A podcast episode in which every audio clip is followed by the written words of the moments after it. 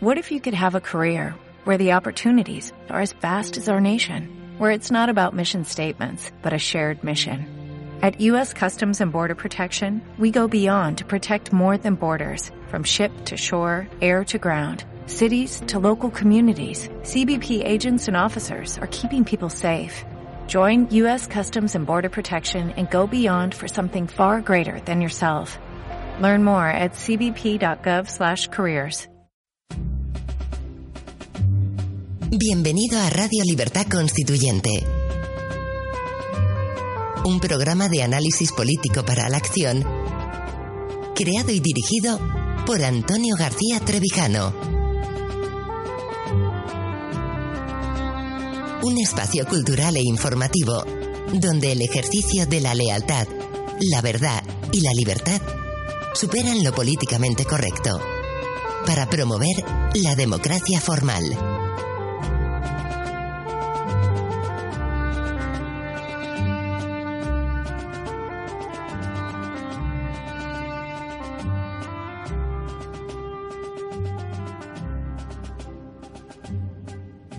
Buenos días, queridos oyentes. Bienvenidos a un nuevo programa de Radio Libertad Constituyente. Hoy es viernes, 17 de junio de 2016, y en el programa de hoy contamos con don Pedro Gallego. Buenos días. Buenos días otra vez. Y por supuesto, don Daniel Sancho. Buenos días. Hola, muy buenos días a todos.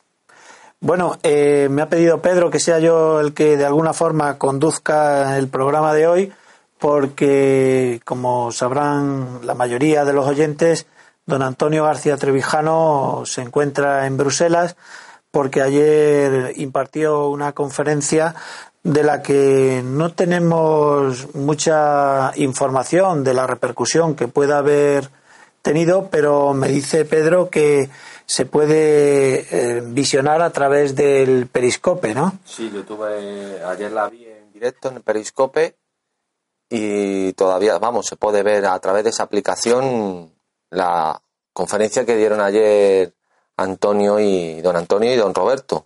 Seguro que con el tiempo tendremos referencias de la trascendencia que pueda o no tener esa conferencia.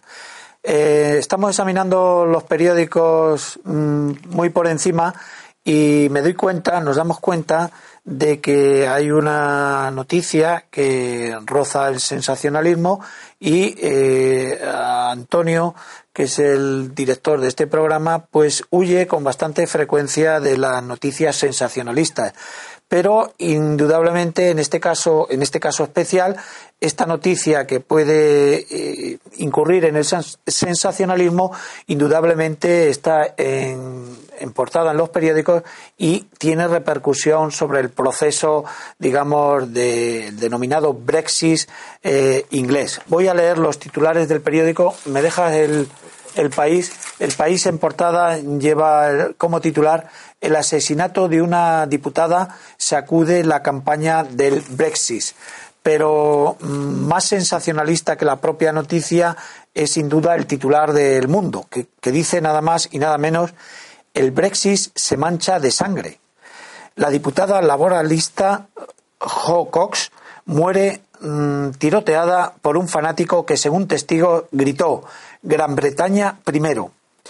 Todos los actos de campaña del referéndum fueron suspendidos, incluido el mitin de Cameron en Gibraltar y termina la, letra intermedia diciendo los expertos apuntan a un giro a favor de la permanencia en la Unión por el impacto del crimen de George Luego ya eh, eh, empieza el, el, artículo del corresponsal del diario El Mundo en Londres, Carlos Fresneda, con una forma que creo que no puede ser más alarmista. El Brexit se tiñó de sangre. Es decir, el Brexit se tiñó de sangre. A una semana exacta del referéndum del 23J, la diputada laboralista Jo Cox pagó con su vida la defensa de la inmigración y la causa pre-europea. Perdón, pro-europea. Bien, eh, Pedro, con, esta, con este titular mm, sensacionalista, eh, ¿qué se te ocurre? Aunque sé que ayer estuviste hablando del Brexit, pero no importa, puedes seguir comentándonos tu primera impresión del titular. Bueno, mm, yo creo que este suceso es un suceso, claro, es un suceso eh, eh, que rompen completamente la, la secuencia o el, o el camino que podría llevar el proceso, tanto si fuera a favor o en contra de permanecer en la Unión.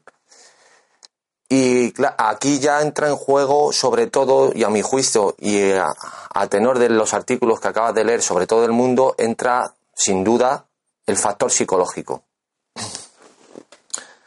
El factor psicológico que medra ahora mismo en la población y en la sociedad británica es que una diputada con un futuro brillante, joven, con un hijo y un marido en el que ese mismo día o anterior pone relata el país que había publicado una foto de su marido y su hijo navegando por el Támesis en la que escribía en, pues en una de estas páginas web, pues aquí está mi maridito y mi hijo, eh, somos más fuertes dentro de la Unión. Claro, esto evidentemente psicológicamente a la gente y más después de esos titulares en el inconsciente asocian al Brexit no algo como, no que sea perjudicial a sus intereses, sino ya directamente como algo malo inconscientemente, es decir, porque el sensacionalismo, también hay que recordar que los ingleses sí, hay gente seria, pero sabemos que hay muchísimos periódicos y muchas revistas que son especialistas en el amarillismo eh, por excelencia. Entonces, a partir de ahora eh, va a jugar mucho. De hecho, eh, Daniel, creo que ha subrayado antes en el mundo los expertos apuntan a un giro en favor de la permanencia en la Unión por el impacto del crimen de Yorkshire. O, sea, es decir, que este suceso disruptivo ha supuesto un parteaguas en el proceso que se estaba llevando a cabo a favor o en contra del referéndum, vamos, sobre permanecer o no en la Unión. Yo creo que a partir de ahora va a jugar mucho eh, la sensibilidad de cómo se defiendan una y otra postura y la sangre fría de los que quieren defender el Brexit como Boris Johnson, de vamos a ver cómo lidian, con qué carácter lidian esta, esta nueva situación que se le ha presentado, que lógicamente nadie, esto nadie lo puede contemplar. Lo que tú piensas es que con independencia o al margen de teorías de la conspiración. Sí, por supuesto, eso no tiene nada. Eh, indudablemente es un hecho que ha irrumpido en la campaña y que va a tener una trascendencia, digamos, decisiva, ¿no? ¿Y crees que realmente mm, puede dar la vuelta al proceso y, en vez del Brexit que se produzca el reforzamiento, la permanencia en la Unión de Inglaterra? Lo que pueda pasar, eh, pues no es que no se, no se puede saber. Lo que sí está claro que ya los propios periódicos nuestros recogen que ya los expertos dan un giro. O sea, es decir, ahora mismo la tónica que se llevaba y las últimas... Eh... Parece que había un desfase del 7%, es decir, estaba más a favor del Brexit, un 7 por... la diferencia era un 7% de, la, de los votantes. Efectivamente. Y, o sea, decir, eh, en principio, eh, por ahora todo apuntaba a que iba a ganar el, salirse de la Unión. El otro día eh, comentamos con Hilario, pero creo que fue fuera de, antena, que la población, que te lo he dicho antes de empezar, Daniel, lo hemos comentado, la población de más de 50 años era amplísimo el porcentaje que estaba a favor de la salida de la Unión mientras que la población más joven era la que es donde estaba el caladero de votos por permanecer en la, Unión. Y ahora yo te lanzo una pregunta a ti. ¿A quién crees que va a ser más susceptible de su, de su gestión este suceso? ¿A la población joven o a la población mayor? Bueno, eh, indudablemente los mayores eh, ante estos hechos serían más sensibles porque si votan, digamos, pasional o, o, sin, sin, meditar mucho, eh, llegan más a los sentimientos más profundos, más, más naturales, más genuinos y posiblemente consiga dar la vuelta al, al, planteamiento que parece ser que era el que se iba consolidando. Es decir, que conforme estaba llegando el 23J, en lugar de acercarse las posiciones, parecía que se estaban mm, distanciando. Otra cosa es eh, realmente la vocación de Inglaterra o del Reino Unido con respecto al concepto de Europa, que de eso sé que tú has hablado en otros programas y, me parece que es bastante interesante. Es decir, em, realmente Inglaterra o el Reino Unido se considera parte eh, integral de esta Europa que tú y yo sabemos que no está formada hoy por hoy, que es un anhelo, es un proyecto, es un futurible.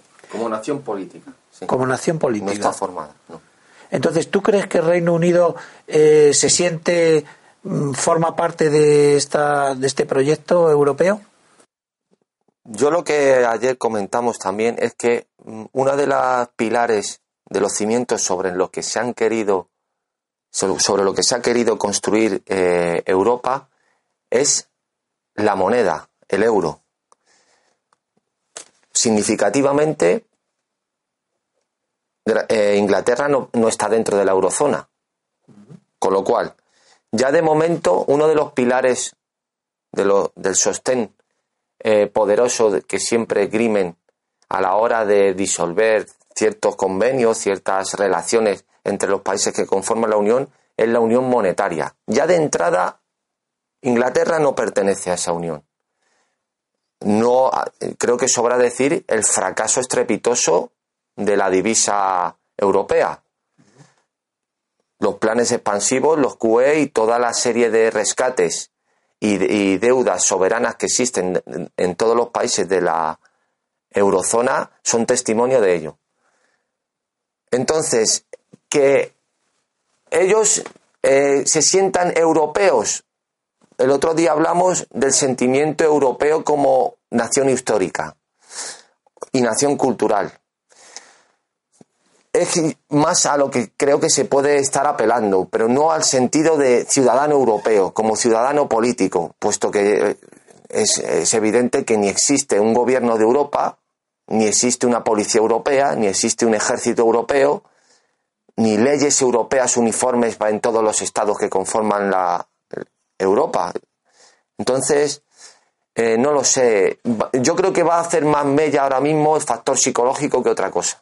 Vamos a ver, interesante todo lo que estás planteando. Hace mucho tiempo yo leí de un economista que no me atrevo a citar porque no lo recuerdo, que aquellos países que introducen una moneda común o, o consolidan esa moneda o al final fracasa la unión. Es decir, que si eh, eh, estoy un poco mm, desarrollando la tesis que tú has iniciado, es decir, si Europa no consigue que la moneda común se consolide en todos los estados, al final fracasa irremediablemente. Esto es un poco lo que está ocurriendo en Europa. Si Inglaterra y algún que otro país más no están en el euro de principio y además no hay previsiones de que el euro se vaya a extender por todos los países que conforman la Unión, el, fracaso está casi predestinado. No solamente es un tema de moneda, también el tráfico de ciudadanos, el pacto Schengen. Estás, citando de manera, si no lo conoces, estás citando la teoría de Robert Mundell, que es la teoría de las áreas monetarias óptimas. Él estudió en el 68, creo que fue el artículo, qué condiciones debían cumplir dos países para compartir una misma moneda. Y hizo el modelo entre Estados Unidos y Canadá. Entonces él estableció tres premisas. Una, que tuvieran una sincronía en los ciclos económicos. Otra, que hubiera... imagínate, según vas diciendo, en Europa. Para que la gente vaya haciendo una analogía entre lo que yo digo y lo que sucede. Otra, que hubiese una libre circulación entre trasvase de... Pero claro, esto lo he dicho ya bastantes veces, lo vuelvo a repetir por si la gente no me ha escuchado.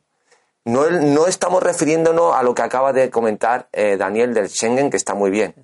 Estamos diciendo que si, por ejemplo, en Estados Unidos, en California, viene una crisis tremenda, o la famosa novela de Steinbeck, Las uvas de la ira, las migraciones a California desde la otra costa, eran ciudadanos estadounidenses. Luego no había problema con nacionalidad. hablaban el mismo idioma, conocían las mismas, tenían las mismas costumbres. Entonces, era simplemente la migración de un sitio a otro. Pero ahora digo yo, Daniel, tú eres magistrado. Supongamos que tú, después de haber acabado la carrera, hubiese una hecatombe en España y tuvieras que irte a Alemania a trabajar. ¿Conocerías, después de acabar tu carrera, algo del derecho alemán? ¿Algo de alemán? Entonces, ¿qué expectativas de trabajo como abogado tendrías en Alemania? Nulas, cero. Luego esa Tendría que trabajar, eso sí, como trabajador de manual del campo, de con herramientas. Entonces, ¿qué ocurre? Ese trasvase de población es un trasvase únicamente de circulación de personas, muy bien, pero no se da esa característica de que haya una migración para establecerse en otro sitio de una manera con una garantía.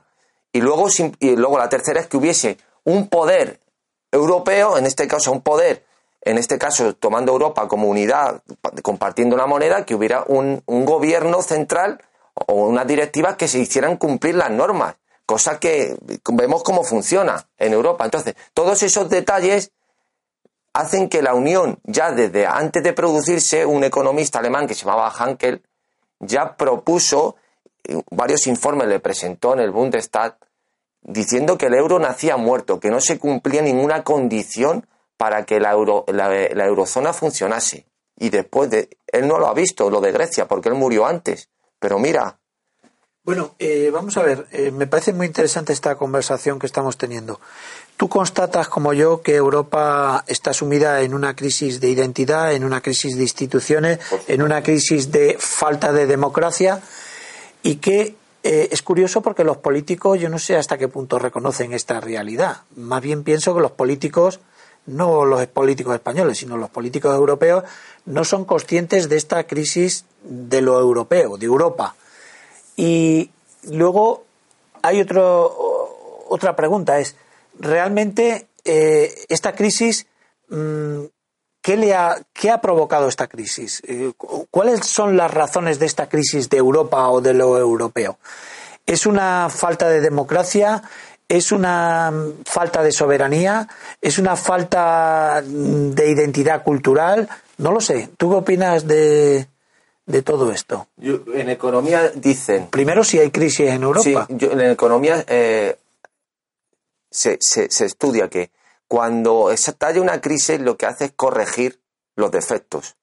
Porque, claro, si tú has eh, eh, realizado una serie de inversiones que estaban, que contradecían al proceso natural o al proceso normal del mercado, porque había una serie de, de factores que estaban provocando una serie de inversión, por ejemplo, lo del ladrillo en España, esa crisis lo que hace es reorientar al mercado hacia un sitio, o sea, alejarlo del sitio que está, del camino que estaba llevando porque era un camino erróneo. Es decir, todo esto que está ocurriendo en Europa lo que hace es mostrar las vergüenzas, los errores de esta eh, Unión Europea y de esta Europa cultural que nos han vendido, que en cuanto existe un pequeño suceso o gran suceso, como es por ejemplo la crisis de los refugiados, nos quedamos totalmente en blanco. No sabemos cómo llevarlo a cabo, eh, cómo eh, solucionar ese problema, cómo hay problemas entre todos los países, cómo unos quieren una cosa, otros otra, se pelean por el número de individuos que, de personas que se tienen que acoger, eh, pactan un dinero para pagarle a un tercero, en este caso Turquía, para que se haga cargo de ellos. O sea, precisamente en los problemas es donde se ve la fortaleza de un sistema y, de, una, de, una, asociación. Eh, Europa eh, pretende o aspira a conformar una unión más eh, integrada, más férrea, más homogénea y la figura que se utiliza de alguna forma es el Estado federal europeo como imagen y semejanza de lo que sería el Estado federal americano. O sea, en Estados Unidos estaría el Estado federal, la Federación Americana de Estados, y en Europa sería una Federación de Estados Europeos.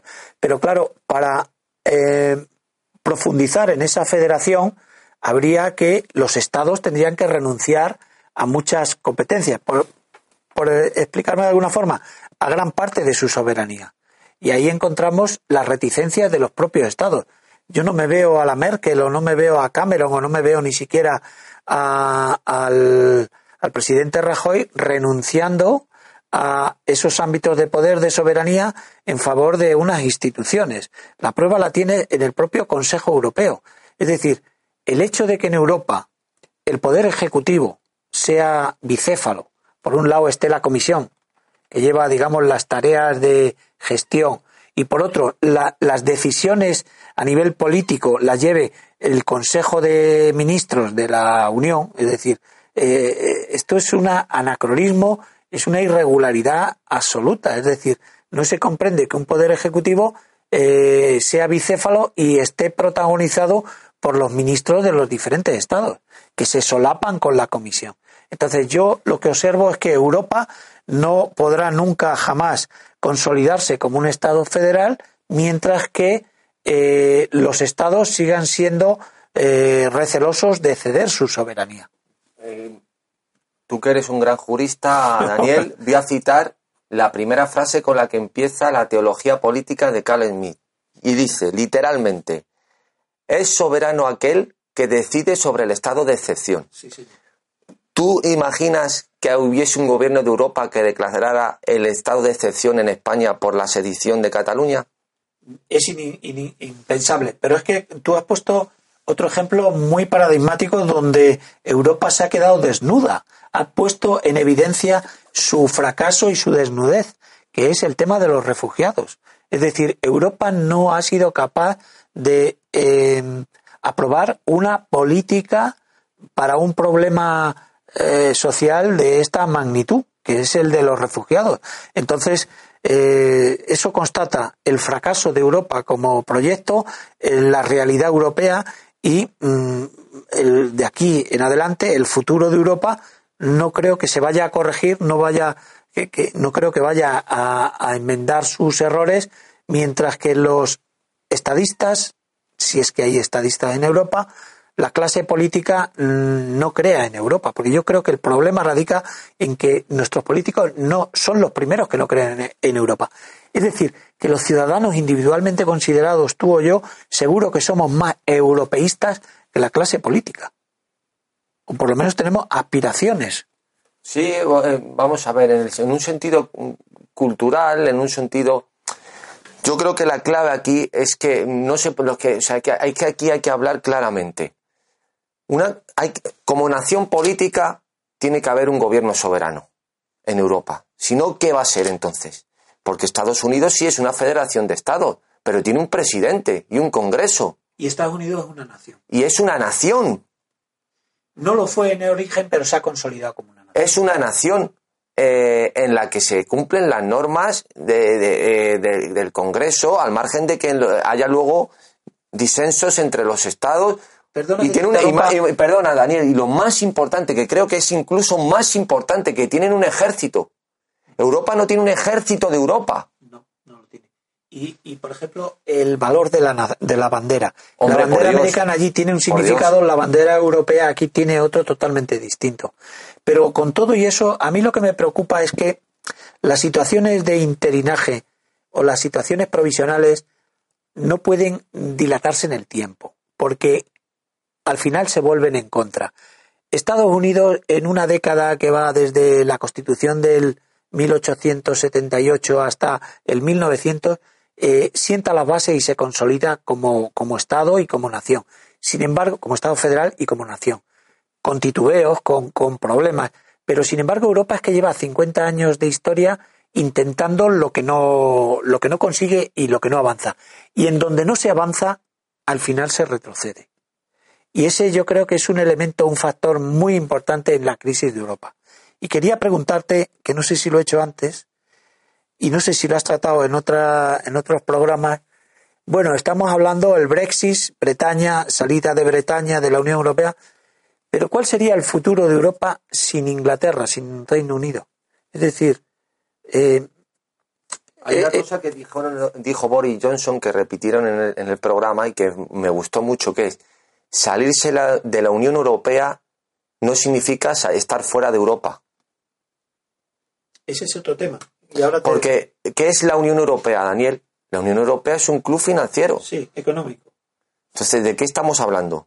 ¿De qué, de qué estamos hablando? Es un... Perdona, Pedro. Sí. Vamos a ver, precisamente Margallo, el ministro de Asuntos Exteriores, ha dicho, desdramatizando las noticias que venían de que se estaban ensanchando el porcentaje del Brexit, de la salida de, de Bretaña del, de Europa, decía, bueno, hay otras soluciones intermedias. Podemos tratar como un Estado hermano, podemos eh, profundizar en las relaciones económicas, etcétera, etcétera. Pero tú acabo de decir, en esta conversación tan curiosa que tenemos, que las cosas que no avanzan eh, retroceden. Entonces, ¿realmente crees que Europa puede avanzar en su unión, estableciendo ahora con Inglaterra, con el Reino Unido, un nuevo tratado de privilegios económicos y, y reducirlo única y exclusivamente a lo económico? ¿Puede Europa seguir avanzando en la unión política y cultural si estamos digamos... Es que, es que lo que tú me estás planteando es que si eso fuera así, o sea, si la, la, primero puede seguir avanzando. Eso de que puede seguir avanzando se supone que es que está avanzando. Con lo cual ya estamos haciendo una petición de principio. con lo cual. Pero aún así, si decimos que después de esto puede seguir avanzando o, irá más, es como si eh, sostuviéramos la tesis de que Gran Bretaña es un lastre para la Unión Europea. Y entonces, al soltar ese lastre es lo que liberaría de manera fulgurante esa unión de, esa Arcadia feliz en el que todos los ciudadanos europeos nos abrazaríamos como hermanos. Yo creo que en sí misma la Unión Europea, entre otras cosas, se está manteniendo de manera eh, ficticia por la emisión de, del Banco Central porque si esos de entrada no existieran los planes de QE, eh, que están, eh, que están eh, regando de dinero, entre otros, a, España, íbamos a ver en qué situación estaría ahora mismo Europa.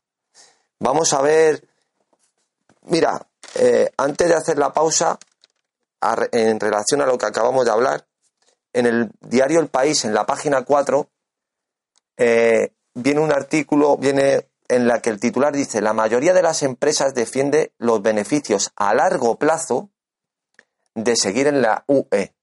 Se refiere a las empresas españolas o, también en británicas.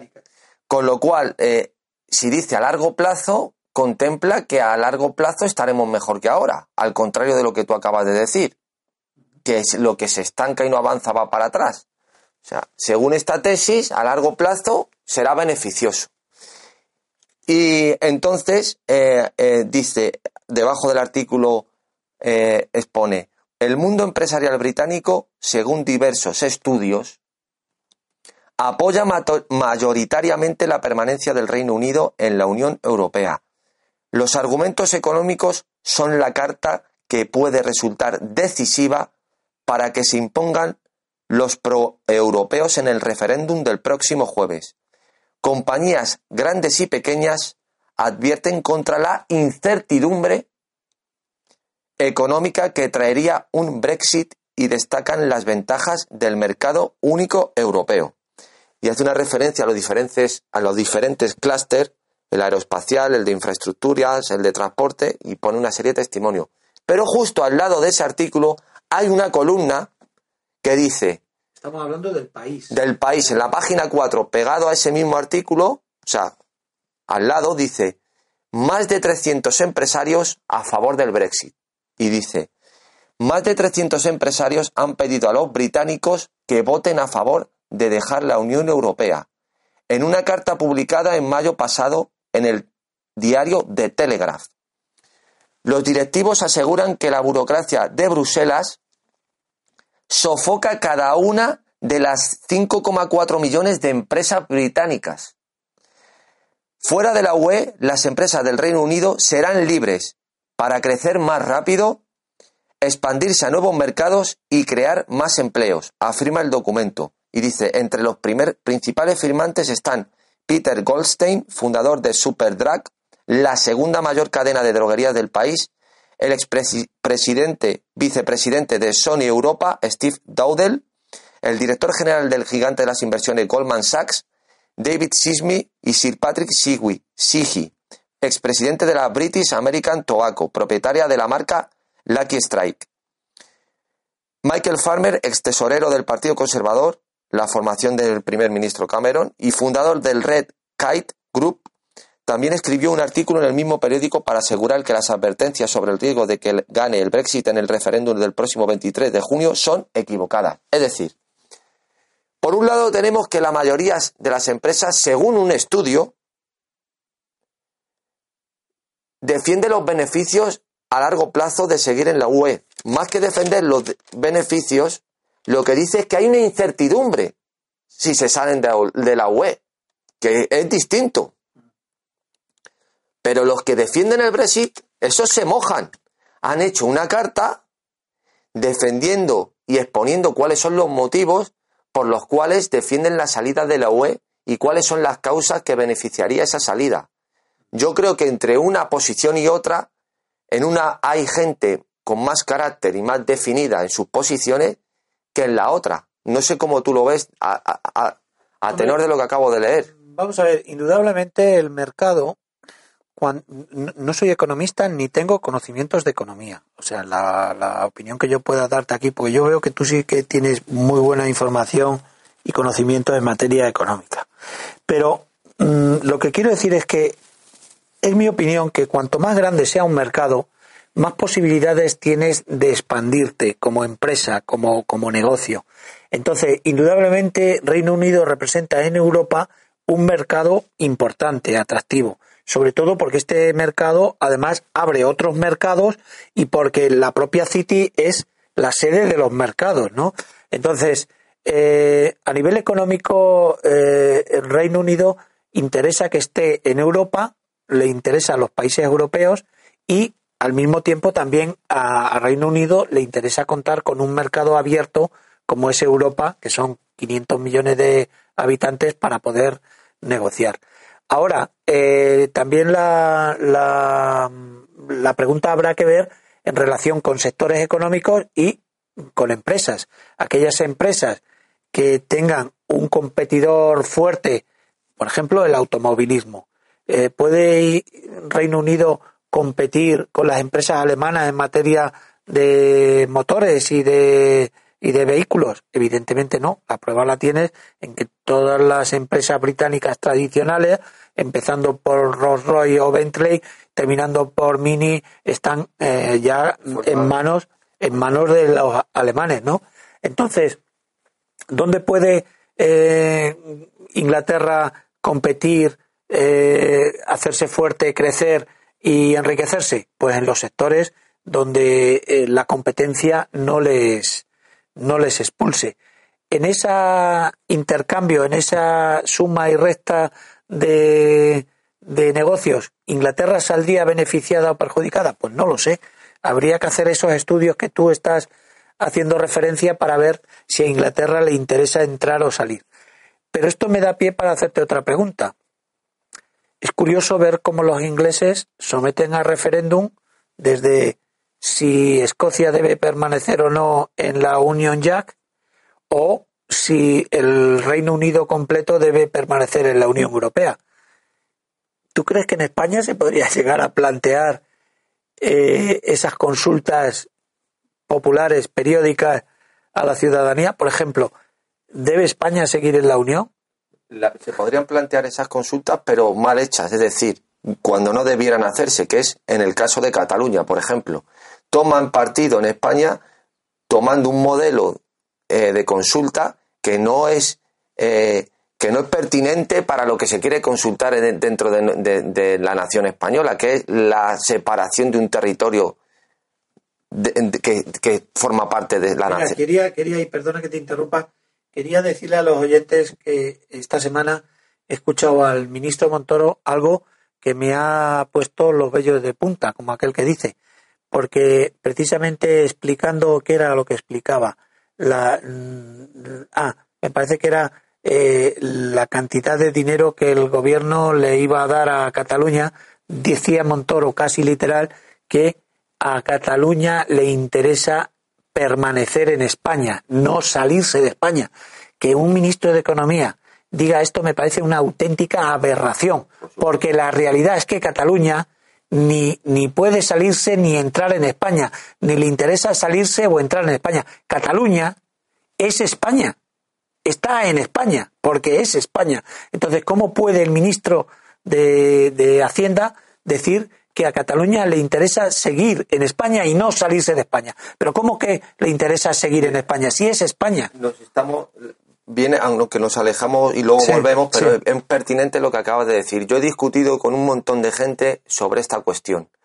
Cuando a Cataluña se han hartado de hacer informes sobre la sobre el perjuicio que resultaría se resultaría de que de que Cataluña saliese de se, se, se extindiese se conformase como una nación independiente fuera de, de lo que es la nación española yo es que directamente ya anulaba de principio ese, ese razonamiento. Vamos a ver, es que esa no es la cuestión. Es que ese no es el debate. El debate. Y uno de los que ha fomentado eh, esta tesis, para que lo sepan todos, es un señor que luego, al parecer, tiene muy buena prensa como economista, que es Santiago Niño Becerra. Santiago Niño Becerra no solo ha dicho los beneficios de, de, Cataluña como nación independiente, sino también de el País Vasco, en Euskal Televista, defendiendo lo beneficioso que sería un País Vasco independiente. Este es Santiago. Claro, lo que no se puede ir es eh, darle tres cuartos al pregonero. Irte luego a debatir con él si es más beneficioso o menos beneficioso con otro informe que contradiga lo. No es que de partida eh, lo que están proponiendo es imposible. ¿Cómo se puede, lo hemos dicho muchas veces aquí de broma, tú contemplas que yo me, instale en tu casa y dialogando contigo me quede al final con tu casa o me quede en una habitación de tu casa? o sea, es decir, ¿cómo es posible que dialogando en un parlamento, como dice ahora Pedro Sánchez, que va a tender puentes con Cataluña, al final hagan lo que les dé la gana? O un país, o una parte de un territorio se extinda del país que, donde está eh, conformado.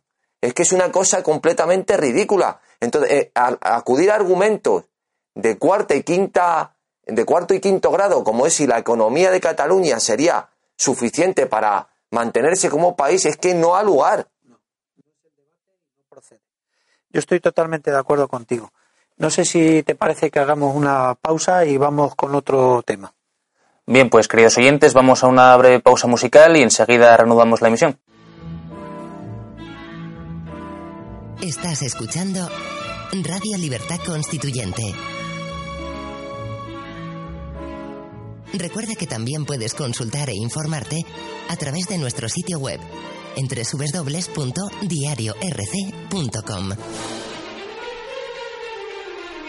Encontrarás criterios, artículos sobre teoría política, documentos y todo tipo de información variada acerca del movimiento ciudadano hacia la República Constitucional.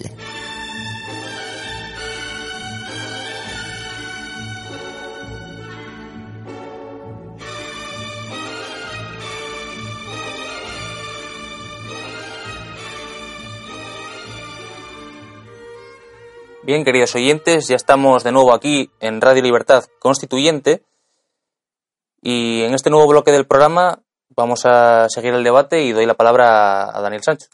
Muy bien, pues muchas gracias. Eh, eh, recuerdo perfectamente una tarde de verano que coincidí con Pedro y estaba Antonio también convaleciente, donde el propio Antonio consideraba que Podemos era una fuerza política eh, arribista que no tendría mucho recorrido y no le auguraba un futuro como muy exitoso.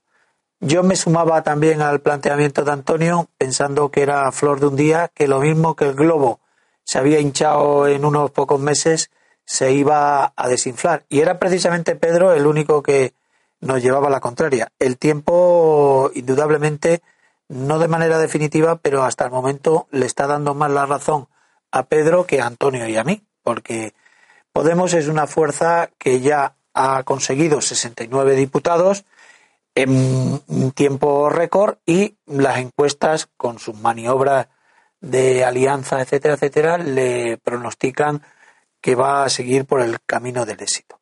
Eh, también en otros dos programas yo tuve la ocasión de analizar el programa de Podemos, concretamente en las elecciones municipales y autonómicas, y luego examiné el programa de Podemos para las elecciones generales. Aquellos dos análisis que hice, bueno, fueron absolutamente demoledores porque eran unos programas irreales, estaban fuera de contexto. Creo recordar que la conclusión a la que llegaba es que lo habían preparado de un día para otro para, para salir del paso. Entonces quería yo analizar mm, algunos aspectos del polémico, del famoso programa catálogo de Podemos que todo el mundo conoce.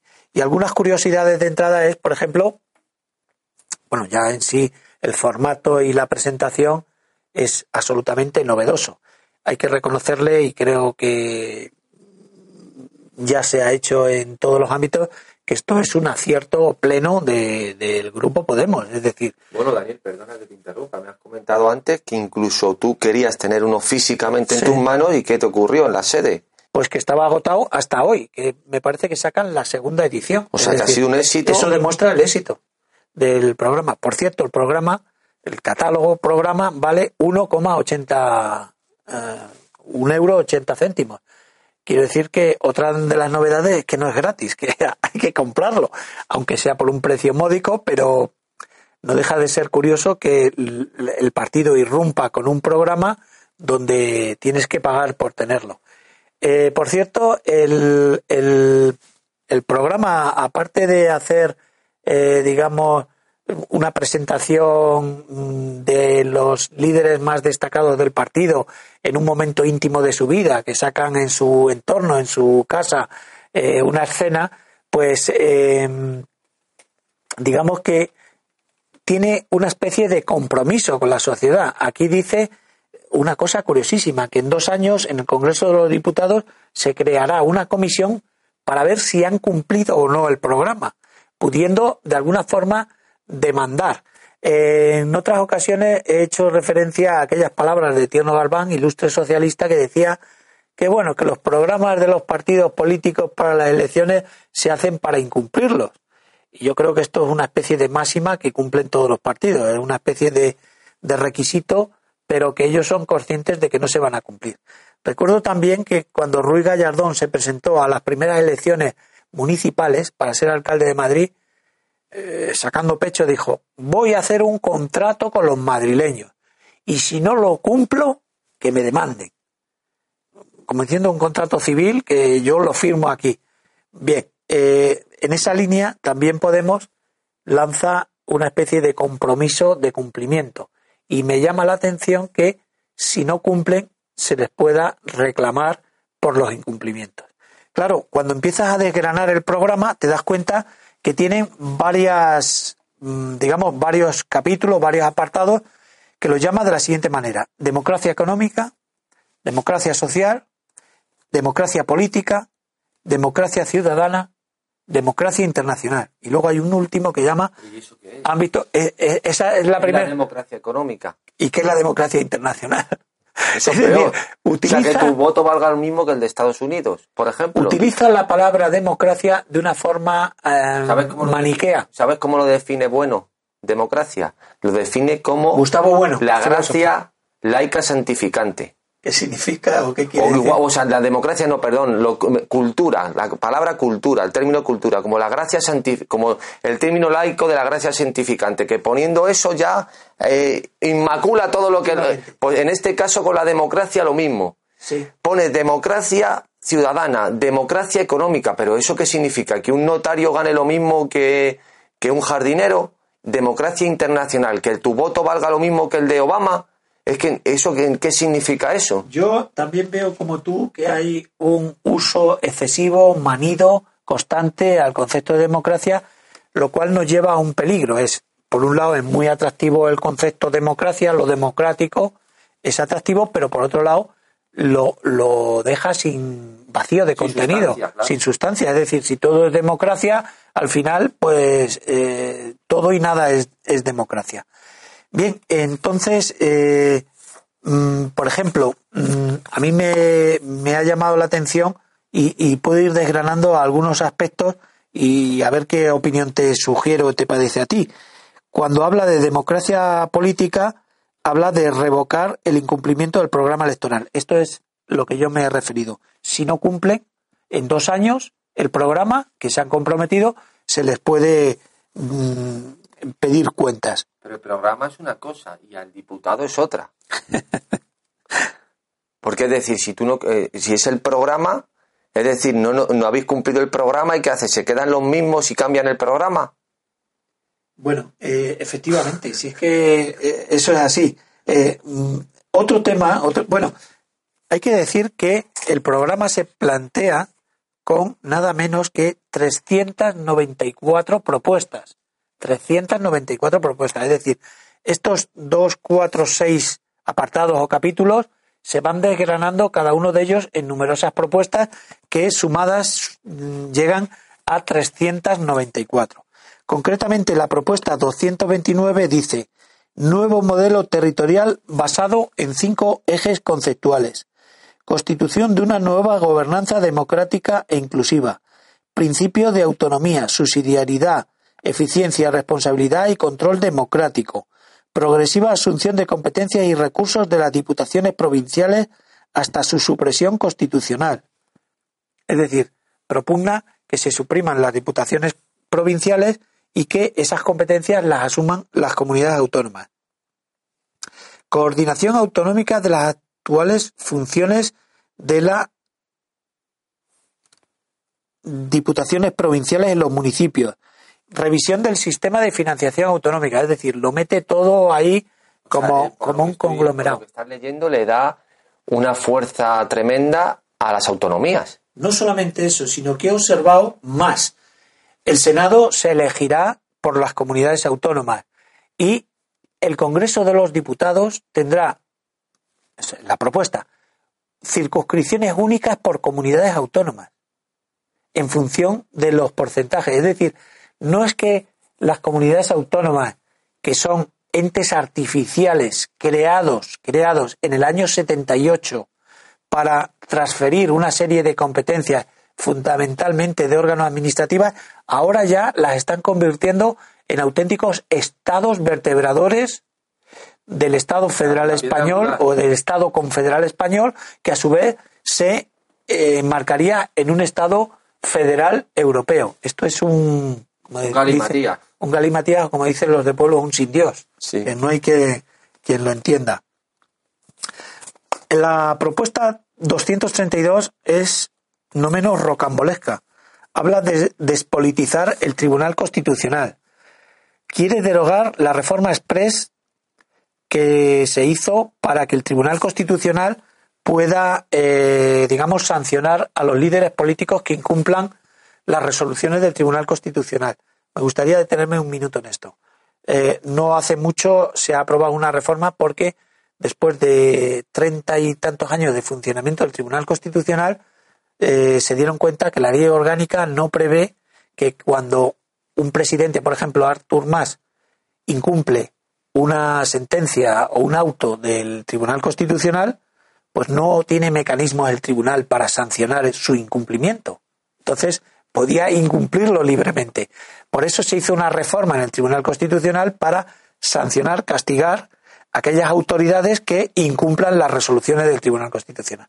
Bueno, eso lo quieren derogar.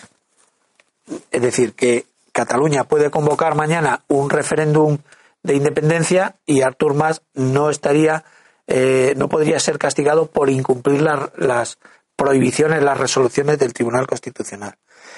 También pide establecer un nuevo sistema de nombramiento por cuota de rechazo. Fíjate cómo serían nombrados los magistrados del Tribunal Constitucional. La negociación de los nombramientos partirá de la conformación de un amplio listado de todas las personas técnicamente cualificadas para acceder al tribunal.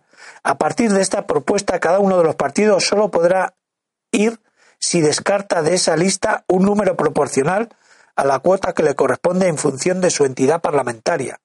Tras sucesivos procesos de descarte, acabarán quedando, perdona que me ría, porque que esto, esto lo ha hecho un imbécil o, alguien que no sabe cómo funciona en este país las cosas.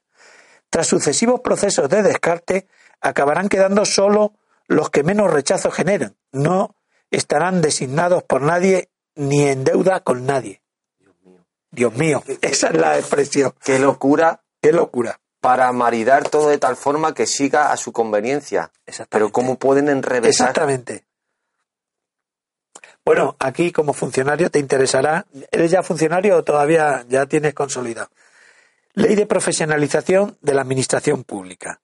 Acabaremos con la inflación de puestos de trabajo designados directamente por cargos políticos, conocido como puestos de libre designación. Yo como, como administrativista, como conocedor de esto, tengo que decirle mm, que me parece mm, muy mal el que haya hecho este, esta mierda, porque está confundiendo lisa y llanamente, está confundiendo los puestos de designación política, los cargos eventuales de confianza política, con los puestos de libre designación. Los puestos de libre designación se hacen, por favor, que alguien recoja esto que le voy a decir, entre funcionarios. Lo que ocurre es que la discrecionalidad técnica para nombrar al funcionario es muy elevada. Y yo también lo he criticado. Pero aquí la propuesta que están haciendo, están confundiendo los puestos eventuales, por ejemplo, cuando Manuela Carmena nombra a Rita Maestre eh, portavoz de, de esto de, Del ayuntamiento. del ayuntamiento, es un puesto o, o un asesor personal, esos son puestos de confianza política con los puestos de libre designación, que es el jefe de servicio o el, el, el jefe de apoyo técnico, etcétera, etcétera. Entonces, está confundiendo los dos conceptos. Es que donde no hay, no hay. Hay una cosa que se llama la ley de paredes de cristal. Acabaremos, eh, a- a- perdón, aprobaremos una ley integral para la regeneración democrática de nuestras instituciones públicas, que sirva de marco para abrir los parlamentos a la ciudadanía. Para ello adoptaremos las siguientes medidas. Publicar portales, facilitar el acceso a la información, garantizar, eh, garantizar el acceso tanto a las sesiones de las comisiones, etcétera, etcétera. Reformulación de la ley del contrato del sector público. Bueno, eh, perdona, sí. Daniel, lo de paredes de cristal. sí, quiere decir que no haya, que no haya, que haya transparencia absoluta. Y hay, hay otra cosa, qué obsesión con la transparencia. Pero si Bueno. precisamente la opacidad muchas veces es necesaria para, para, para todo. ¿Tú te imaginas que se gr- grabara en directo? En, bueno, pues entonces más transparencia que poner una cámara de televisión española en los consejos de ministros, en los debates de la Moncloa, eh, cuando esté el consejo, eh, cuando esté el- reunido el puesto de mando avanzado en una guerra y que todo el mundo vea cómo se está. Es decir, la Mira. transparencia per, per se, la transparencia Mira, per se. eh, aquí hay un brindis al sol, pretenden acabar con la ru- corrupción, pero, pero no saben cómo. Es que desconocen totalmente el funcionamiento de la administración y de los gobiernos. Hay una figura que es absolutamente fundamental en la administración, que es el interventor. El interventor. Eh, cuando yo mm, me hice funcionario, recuerdo perfectamente haciendo las prácticas para consolidar el puesto, porque también son de carácter nacional. No, no. Cuidado, cuidado, es que eran de carácter nacional. El Ese es tesorero otro de los interventor antes de siempre era. Mira, entonces la figura del interventor es absolutamente fundamental para combatir la corrupción. ¿Por qué? Pues porque es una figura que era más importante que el ministro, era más importante que el alcalde, era más importante que el consejero. Porque sin la firma del interventor no se despacha un, una peseta, ahora un euro. ¿Qué quiere decir? Que el interventor revisa toda la documentación administrativa y comprueba la legalidad formal y material de, los pagos. Esta figura del interventor está totalmente, por supuesto, este programa no la cita ni una, ni una sola vez. No la cita. Y la figura del interventor en España está mm, depauperada. ¿Por qué? Porque primero, eh, se le han quitado atribuciones. Segundo, es una figura que molesta al dirigente político. O sea, yo tomo mis decisiones y ahora va a venir aquí un técnico a, a ponerme un reparo, a, a matizarme el pago, a, a- prohibirme, a impedirme que yo me gaste el dinero en lo que quiera. Entonces, esa figura se ha cubierto de interinos. Claro, no es lo mismo un, un interventor que está nombrado por un concurso de, de méritos y, y está fijo que un interino que le dice, oye, como no, como me ponga un reparo, mañana te sacudo de aquí. Bien, pero mm, eh, el interventor, que antes era un cuerpo nacional, ahora cada comunidad autónoma está creando sus interventores. Es decir, nosotros solos hemos destruido, hemos depauperado la figura del interventor. Y lo que quería resaltar, que ya lo he dicho, este programa no lo cita ni una sola vez. La figura clave del control sobre la corrupción. Bueno, aquí hay un tema que es que no puedo dejar de hablar. Policía judicial y peritos para su adscripción funcional a los juzgados. De la figura del magistrado, nada, cero patatero.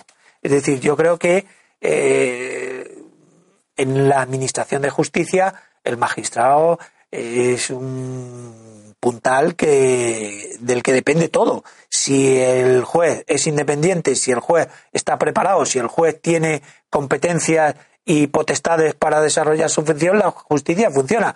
Si no, apaga y vámonos. Bueno, pues a esta gente la propuesta 245 es trabajaremos para que estos funcionarios, la policía judicial y los peritos sean dependientes funcionalmente de los juzgados y de la fiscalía. En teoría ya lo es. Y para que tengan control de todas las investigaciones policiales de cada instrucción. De este modo evitaremos tanto las dilaciones indebidas como el hecho de que los agentes considerados incómodos puedan ser destituidos. Es decir, como si las aporías, los problemas que tiene la justicia fuera eh, que porque la policía judicial no está perfectamente dotada, ahora resulta que, son los causantes de las dilaciones indebidas. Pero lo que me hace gracia es la manera que tienen de exponerlo con un silogismo. Es, para esto no sé qué, no sé cuánto, haremos lo otro. Es decir, te expone el problema y te da la solución. Es decir, no es que te diga que van a hacer eso, sino que ya te estás poniendo el problema y, la, y el, modelo que te va a dar como respuesta es el, su programa es el que va a solucionar ese problema. O sea, ya da por hecho que eh, ejecutando esas acciones se van a eliminar todos los problemas que antes existían. Eso que dice es correcto, pero además es que yo observo que quien les ha asesorado, quien ha preparado esta parte del programa, pues supongo que habrá sido un equipo, eh, es que no conoce la realidad de la justicia, no conoce el funcionamiento del, ¿Hay algún juez en Podemos, ¿no? Hay, que yo sepa, dos por lo menos, la juez Rosell y, otro de Palma. Pero escucha, auditoría pública del sistema judicial. Promoveremos una auditoría pública y externa del sistema judicial sobre criterios y parámetros basados en su eficiencia, eficacia y sostenibilidad, con el fin de buscar una fotografía constructiva y evaluar una necesaria reorganización en aquellos ámbitos que precisen refuerzo. ¿Tú te imaginas? los que te vienen de una empresa privada a ti a... es que es algo es algo es algo impresionante. Yo no sé Porque cómo si es externo tiene que ser privado, Claro, efectivamente. Eh, pero alguien que mm, se supone que es de fuera del mundo judicial que venga a reorganizarnos el, el, patio. sí. Se impulsará el expediente electrónico. Oye, que el 1 de julio entra en vigor el, el, expediente electrónico. ¿Cómo que se impulsará? Si es que por ley ya entra el 1 de julio. Por eso te digo que el que ha hecho esto no conoce la realidad de lo que está. Hay un tema que me, me llama mucho la atención. Eliminación de privilegios procesales. Te lees eh, la propuesta, y además, como no es muy larga, te la voy a leer, 256. Si bien es cierta la necesidad de protección y amparo de la actividad parlamentaria y de las actuaciones de jueces y magistrados, pues de otra manera podrían ver limitado el ejercicio de sus funciones, esta protección solo se mantendrá en el ámbito de la actuación pública de estos cargos. Se refiere al aforamiento, a la protección de jueces y magistrados. Pero yo con el titular este eliminación de privilegios procesales me fui directamente a pensar ¿Quién tiene privilegios procesales en nuestro ordenamiento? La abogacía del Estado. Aquí no habla nada de corregir, limitar, reducir los privilegios que tiene la abogacía del Estado. Ahora mismo un ciudadano particular que quiera recurrir tiene que buscarse un abogado y un procurador. Y si no tiene recursos se le pondrán de oficio, con lo cual la calidad posiblemente del abogado y el interés del abogado baje sustancialmente. Pero ¿qué le ocurre al Estado? El Estado tiene su abogacía del Estado, que son los mejores abogados de España. La abogacía del Estado tiene en el tribunal su, su oficina. La abogacía del Estado tiene el privilegio de no pleitear en las jurisdicciones, en los partidos judiciales. Tiene el, el derecho, si tú demandas al Estado, tiene que ir a, a la capital de la provincia, a, a la audiencia provincial. Bueno, en este caso, Es un privilegio. según, según expones, para evitar ese privilegio sería que un ciudadano normal que no tiene dinero para o que no quiere coger un abogado privado se le dier- eh, diera la oportunidad de elegir un abogado del Estado. Para no, que así- no, no, no, no, no. El abogado del Estado solo defiende al Estado. Pero quiero decir, ¿cómo se eliminaría entonces ese privilegio? Es que no lo entiendo. No, entonces. es que no está contemplado en el programa. Cuando ellos hablan de privilegios procesales, se No, refieren. el modelo que tú acabas de exponer, No, que son la abogacía los que ver, tienen el yo, yo para empezar no he hecho un catálogo de propuestas. Si algún día alguien me consultara a mí para hacer una adecuación, una reforma de la Administración de Justicia, yo tengo muchas ideas que son producto de mi experiencia, de mi análisis. Entonces, eh, la- el Estado tiene que defenderse. Por supuesto, si yo llevo defendiendo que el Estado debe defenderse frente a sus enemigos en todos los ámbitos. El cuerpo de la abogacía del Estado es un cuerpo de muchísimo prestigio. Pero claro, habría que reconducir el, el equilibrio entre las partes. Yo te estoy diciendo que la abogacía del Estado, por ejemplo, no paga tasas. Claro. Entonces, los ciudadanos, una empresa que quiere recurrir un, un determinado asunto, lo primero que tiene que hacer es buscar abogado procurador y lo segundo que tiene que hacer es pagar las tasas fiscales. Eh, cuando una persona, por ejemplo, pide una medida cautelar o dice, bueno, pues tendrá que poner un aval, el Estado no pone avales.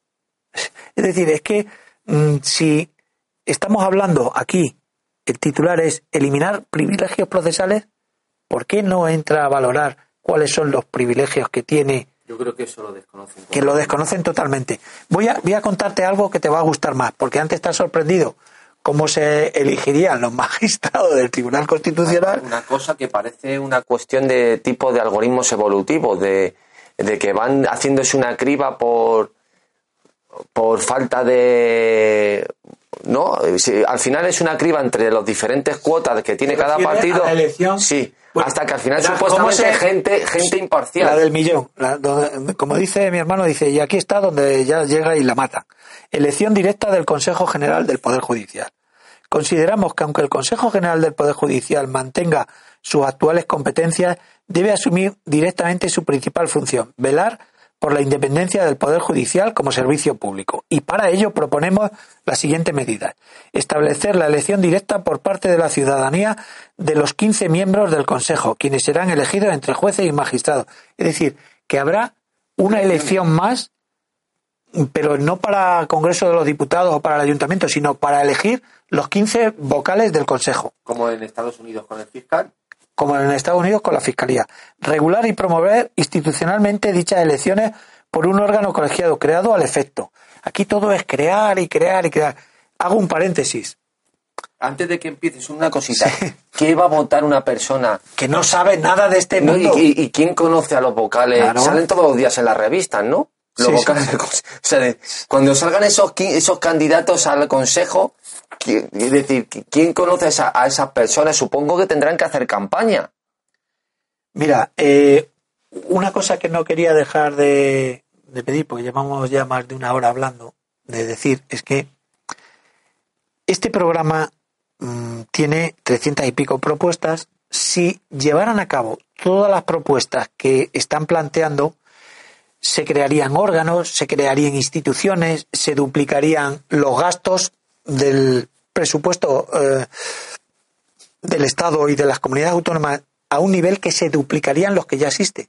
Si España tiene una deuda pública que supera el 105% del Producto Interior Bruto, estas medidas llevadas a la realidad nos, mm, nos pondría en una quiebra Bueno, total y absoluta económica. Que digas que hayas sacado el tema porque precisamente sobre eso versó parte de la conferencia de Antonio y por supuesto desarrolló ayer eh, Roberto Centeno, que es precisamente el problema del- de la deuda en España, que con la eh, falsificación eh, del PIB en la que demostraron la disonancia entre el, el PIB y la actividad económica, pues eh, había un desfase de un 18,7% entre el PIB oficial y el PIB real, con lo cual la deuda computada al final expuso el profesor Centeno que era alrededor del 150%.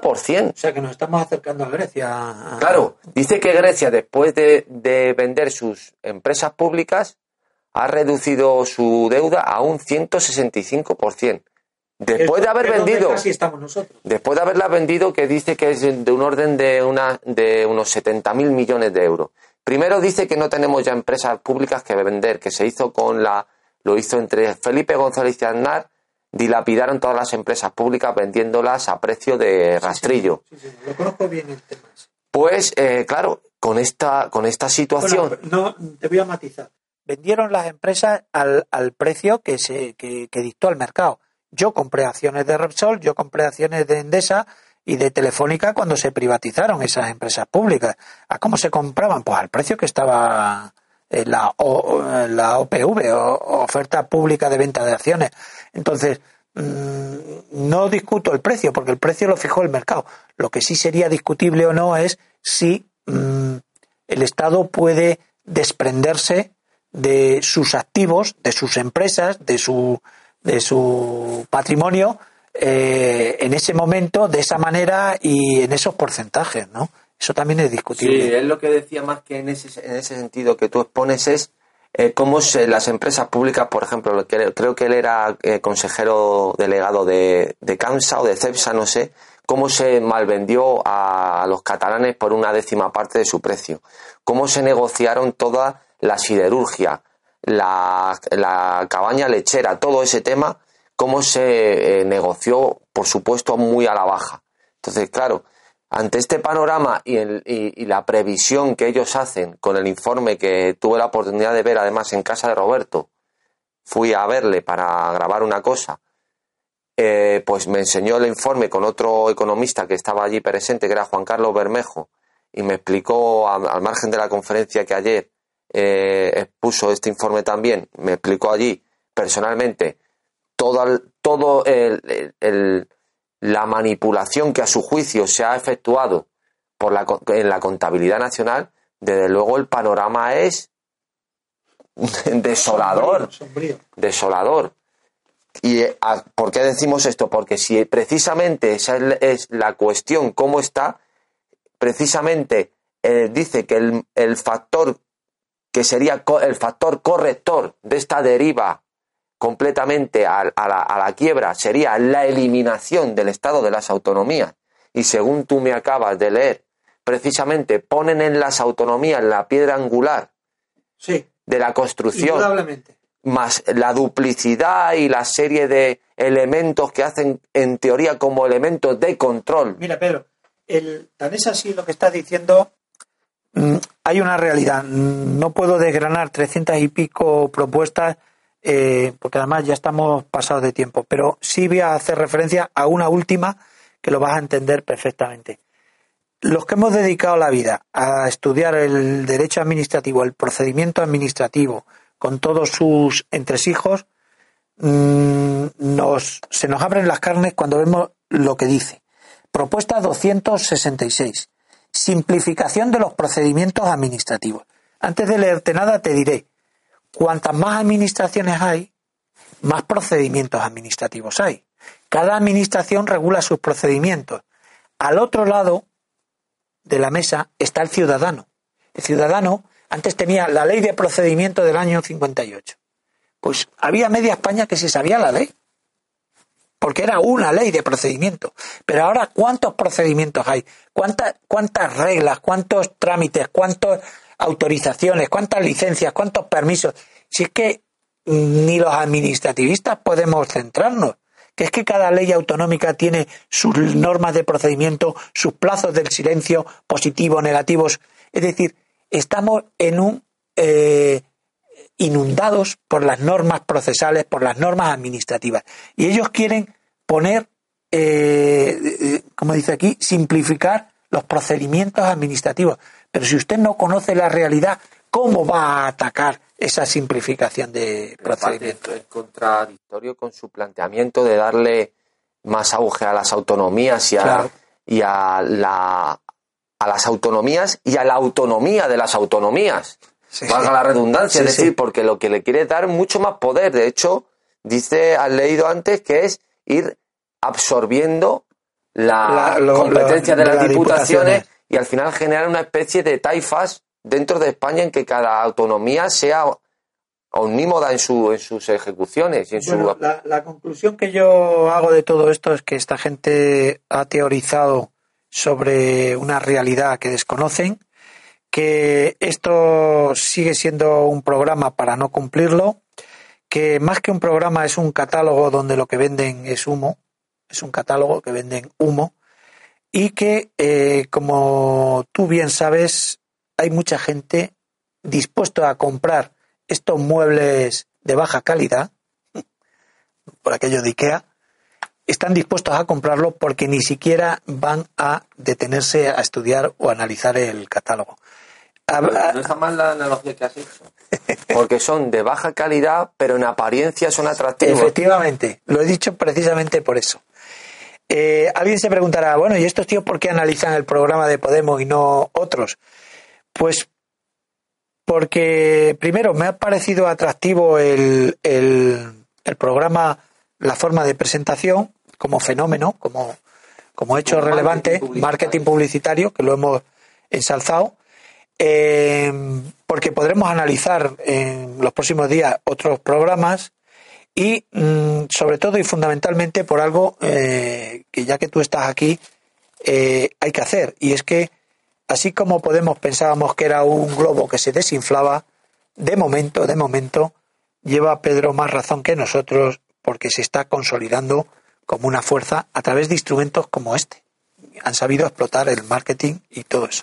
En fin yo por mí eh, no sé Pedro. No tengo nada más que decir yo creo que ya llevamos más de una hora. Sí. Pues bien, queridos oyentes, hasta aquí ha llegado el programa de hoy de Radio Libertad Constituyente. Les invitamos a que se suscriban a nuestro canal en la aplicación iVox y les recordamos que ya pueden conseguir la obra de don Antonio a través del enlace que van a encontrar en la descripción de este mismo podcast a diariorc.com. Y sin más, despedimos la emisión hasta el día de mañana, sábado. Buenos días. Gracias por escuchar Radio Libertad Constituyente.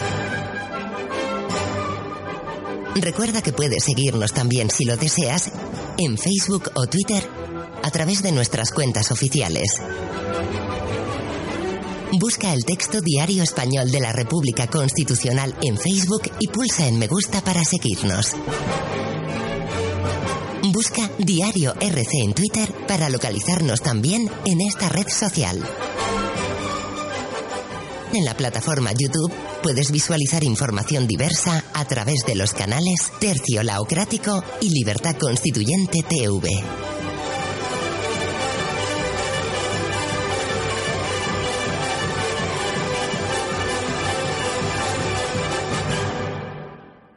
As a new Western Union customer, you can enjoy a $0 transfer fee on your first international online money transfer. Send money to your family and friends back home the fast, easy, and reliable way. Visit westernunion.com or download our app today to get started, and your first transfer fee is on us. FX gains apply, not available for credit cards and transfers to Cuba. Services offered by Western Union Financial Services Inc. and MLS 906983 or Western Union International Services LLC and MLS 906985.